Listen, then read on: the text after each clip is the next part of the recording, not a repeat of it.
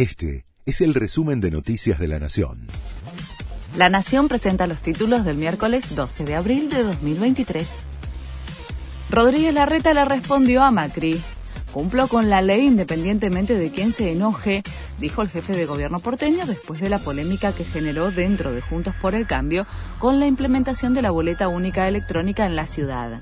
Además, sostuvo que el PRO no se puede quebrar y que están más juntos que nunca, aunque haya internas. Dejaron de circular 30 líneas de colectivos en el AMBA. El conflicto entre la empresa Metropol y el gobierno se agravó y la firma anunció el paro total de 23 líneas de colectivos que comunican la ciudad con el conurbano.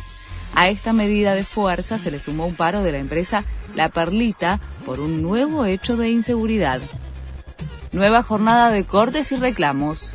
Organizaciones oficialistas y piqueteras marchan esta mañana frente al Ministerio de Desarrollo Social contra las bajas en el potenciar trabajo y el acuerdo con el FMI. A la tarde, el Polo Obrero y otros movimientos se concentrarán en Plaza de Mayo. Tras su renuncia, Fabián Doman confirmó que recibió amenazas de muerte en su celular.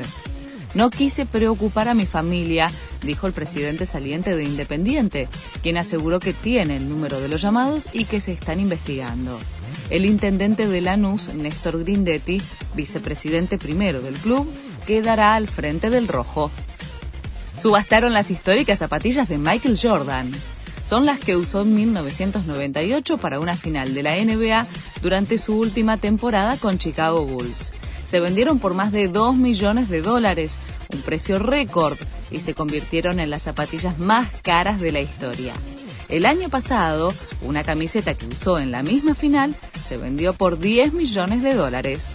Este fue el resumen de Noticias de la Nación.